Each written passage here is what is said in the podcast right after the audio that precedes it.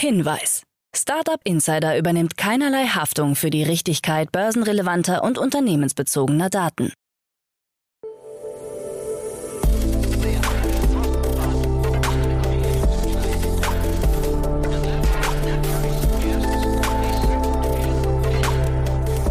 Startup Insider Daily. Morgen Update. Guten Morgen und willkommen zu Startup Insider Daily am Morgen. Am Mikrofon ist Michael Daub. Wir haben den 24. Oktober und jetzt kommen erstmal die Tagesthemen im Überblick.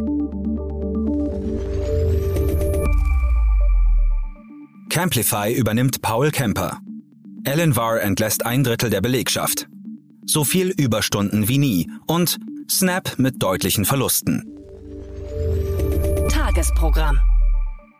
Bei Investments und Exits haben wir heute Carlo Schmidt, Principal bei Cherry Ventures, uns eingeladen. Carlo hat die Finanzierungsrunde von H2 Green Steel mitgebracht. Am Mittag begrüßen wir Florian Seibel, CEO von Quantum Systems, anlässlich einer Finanzierungsrunde in Höhe von 18 Millionen Euro. Jana Kramer hat sich dann am Nachmittag Josef Brunner anlässlich unserer Rubrik Bulletproof Organization eingeladen. In der zweiten Ausgabe behandeln die beiden den Baustein Gründerinnen und Gründer. So viel zum Tagesprogramm. Jetzt geht es ausnahmsweise nicht mit Anna oder Frank weiter, sondern mit Alex Friedland, der die beiden für diese Woche vertreten wird. Startup Insider Daily. Nachrichten. Camplify übernimmt Paul Kemper. Das börsennotierte Unternehmen Camplify aus Australien hat das Berliner Start-up Paul Kemper für eine Summe von rund 31 Millionen Euro vollständig übernommen.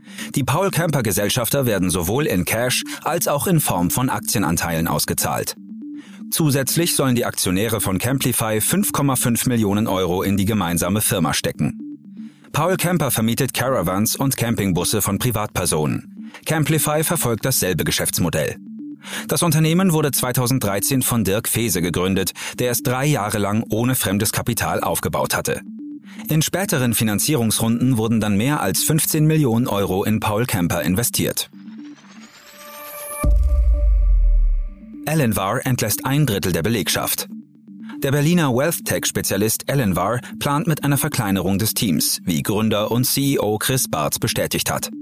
Knapp ein Drittel der Belegschaft, die aus geschätzten 130 bis 140 Mitarbeitern besteht, soll demnach entlassen werden. Zuletzt hatten Bestandsinvestoren wie Goldman Sachs und Tosca Fund mehrere Millionen Euro in Elenvar investiert. Bartz betonte, dass sich die Erträge in diesem Jahr mehr als verdoppeln würden. Man verfolgte weiter das Ziel, Elenvar im Laufe des kommenden Jahres profitabel zu bekommen.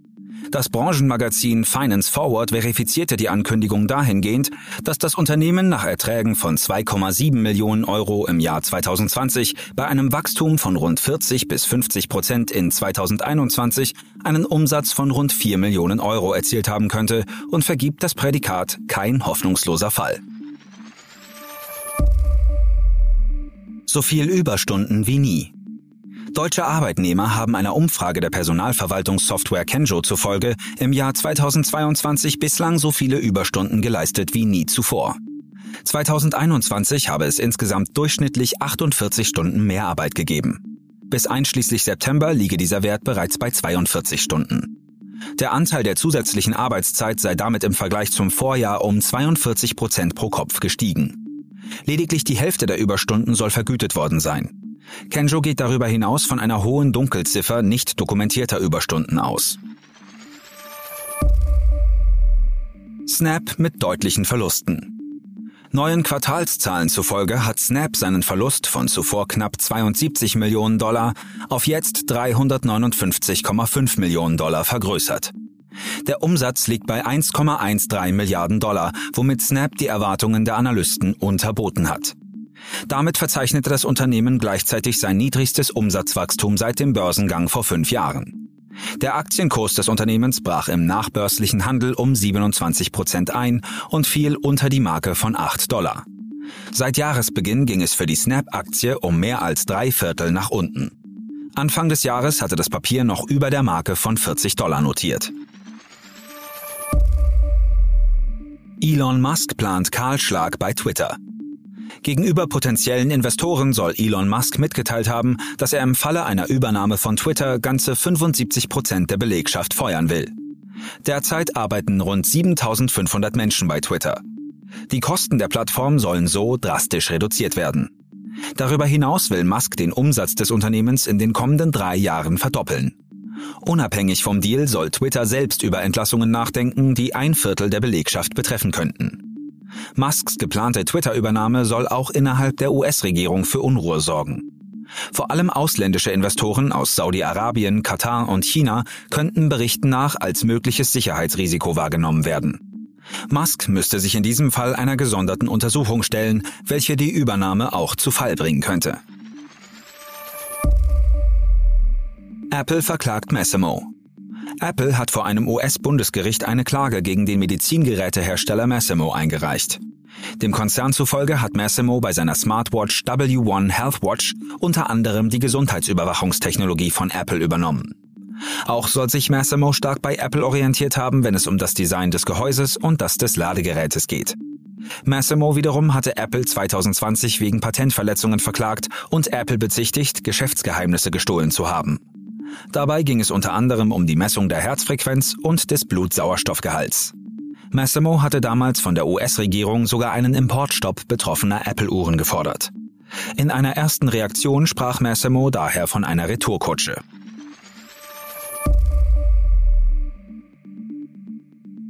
Interpol startet eigenes Metaverse.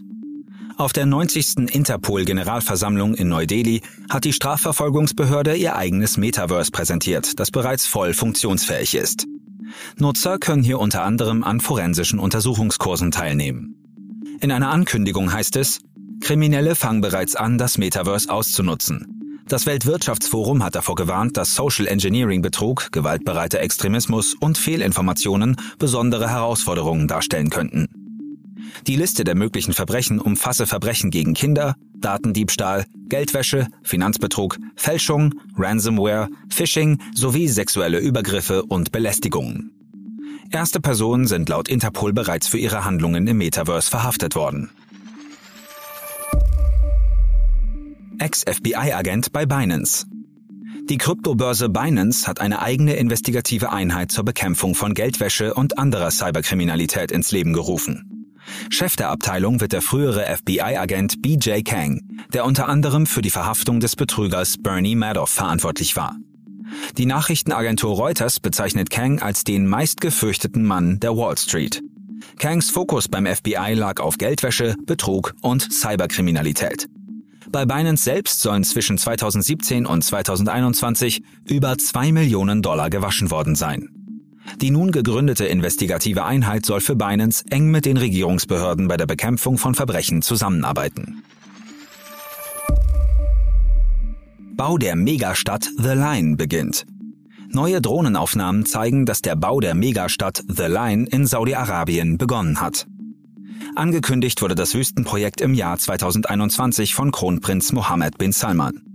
Die Stadt soll letztlich 170 Kilometer lang und 500 Meter hoch werden, bei einer Breite von 200 Metern.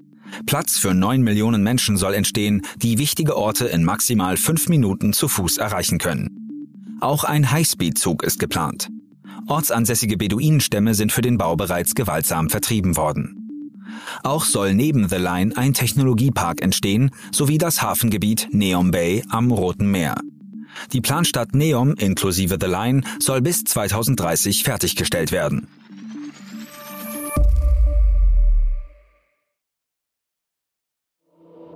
Startup Insider Daily. Kurznachrichten. Im Alter von 78 Jahren ist der Red Bull-Gründer Dietrich Mateschitz nach einer kurzen, schweren Krebserkrankung gestorben. Dies teilte das Unternehmen mit. Mateschitz hatte Red Bull im Jahr 1984 zusammen mit der thailändischen Familie Joetea gegründet. Er galt als reichster Österreicher. Der Gründer der Fitnessstudio-Kette McFit, Rainer Schaller, wird als vermisst gemeldet. Er war offenbar an Bord eines Privatflugzeugs, das vor der Küste von Costa Rica abgestürzt ist. In dem Flugzeug waren fünf Passagiere und ein Pilot, insgesamt sechs Menschen, so der Direktor der zivilen Luftfahrtbehörde Costa Ricas. Die Küstenwache hat Teile des Rumpfes, Sitze und mehrere Gepäckstücke gefunden. Auch zwei Leichen konnten bislang geborgen werden. Das deutsche Kryptounternehmen Bitcoin Group will das Münchner Bankhaus von der Hyde übernehmen. Verhandlungen dazu laufen bereits seit dem Sommer, heißt es. Im Gespräch sei eine Übernahmesumme in Höhe von rund 20 Millionen Euro, sofern die Finanzaufsicht BaFin nach der Prüfung des Käufers im Rahmen eines Inhaberkontrollverfahrens keine Einwände vorbringt. Zur Bitcoin Group gehören bitcoin.de und die Futurum Bank. Berichten zufolge arbeitet Samsung an einer Augmented Reality Brille. Bereits vor einem Jahr war ein erstes Entwicklerkit zu einer AR-Brille aufgetaucht. Dabei könnte es sich um ein Vorseriengerät handeln, das in Konkurrenz zu Apples Brille treten könnte, die vermutlich im kommenden Jahr erscheint. eBay untersagt den Verkauf von Halloween-Kostümen, die an den Serienmörder Jeffrey Dahmer angelehnt sind. Die Taten Dahmers waren unlängst Gegenstand der gleichnamigen True Crime-Serie auf Netflix. Dies gilt mit 3,66 Milliarden Streaming-Minuten in nur einer Woche als zweiterfolgreichster Start auf Netflix. Nur die vierte Staffel von Stranger Things war zum Start mit einer Sehdauer von 5,14 Milliarden Minuten noch erfolgreicher. Das waren die Startup Insider Daily Nachrichten für Montag, den 24. Oktober 2022. Startup Insider Daily Nachrichten. Die tägliche Auswahl an Neuigkeiten aus der Technologie- und Startup-Szene. Das waren die Nachrichten des Tages, moderiert von Alex Friedland. Dafür vielen Dank. Jetzt enden wir erst einmal für den Moment. Schaut ansonsten gerne bei Investments und Exits vorbei. Dort begrüßen wir heute Carlos Schmidt, Principal bei Cherry Ventures. Am Mikrofon war Michael Daub. Ich hoffe, wir hören uns später wieder. Habt einen guten Morgen und bis dahin.